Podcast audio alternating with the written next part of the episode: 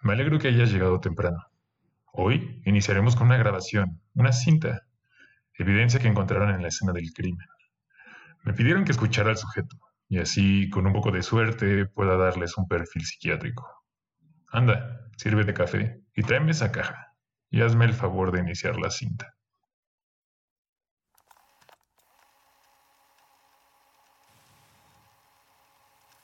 De mi infancia destrozada y atormentada, pocas cosas recuerdo. Una de ellas es a mi madre ordenándome entre llantos, después de una reunión con mi padre en su consultorio. No sufras al igual que tu padre. Encuentra una mujer que te corresponda, que te entienda y te ame. Sabía a mis ocho años que ella no entendía lo que me decía y que había dejado de hacerlo hace un par de años. No la cuestionaba. ¿Y cómo hacerlo si yo a mis 28 años todavía no entendía esa orden?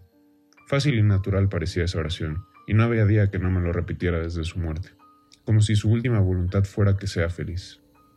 A pesar de eso no lograba completarla. Hacía tiempo que me encontraba solo. Hacía tiempo que no me encontraba completo. Sí, soy alguien solitario. Sí, soy alguien vacío desde que mi madre falleció. ¿Acaso no saben que es casi imposible vivir a los estándares que cada una de nuestras madres nos planteó? Ser hombre es fácil, ser hombre solo significa ser cordial y caballeroso. Nada más ni nada menos. A lo mucho un poco de vanidad o belleza, pero nada más. Nada en comparación a la tarea titánica que tiene una mujer de ser perfecta, de ser lo que cada madre nunca pudo ser, y nunca será, y ninguna mujer será. Me encontraba con la 25ava o 35ava mujer en mi vida, y me despertaba igual de vacío. Un poco de placer, pero nada que mi mano no pudiera igualar siempre lo mismo. Una mujer especial, una idea en particular, una situación que masqueaba y yo no podía escapar. Es natural todo lo que piensan cada una de ellas, y seguro se repite en cada uno de nosotros. Y eso solo me hace comprender más y más mientras volteo los huevos del desayuno, que nadie vale nada. Y el fin de los tiempos será como nos lo merecemos desde que se describió en la Biblia. Lo espero y al igual que mi madre, espero encontrar paz después de tanto vacío o al menos espero encontrar algo diferente, por más doloroso que sea. Maldigo el día en que nos dijeron que era natural amar. Maldigo el día que nos dijeron que nos calláramos. Maldigo este día mientras volteo los huevos y espero arrepentido a que me encuentren. Pero yo sé que no lo harán. Nunca lo hacen. Espero lentamente ese día en el que se cansen de equivocarse y den conmigo.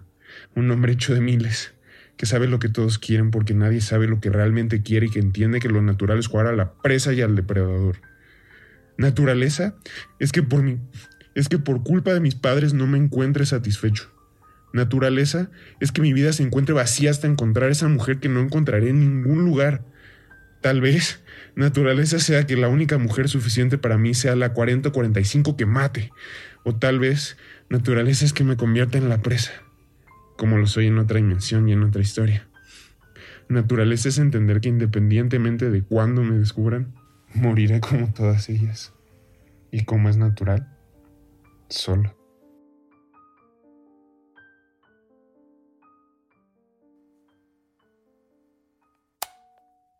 Para más información del programa, videos, imágenes y datos curiosos, visita nuestras redes sociales.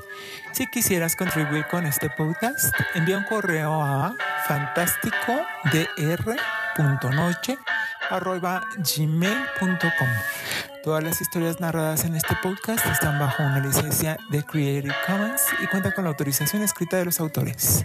Cualquier reproducción parcial o total debe ser expresamente permitida por el equipo de Doctor Noche.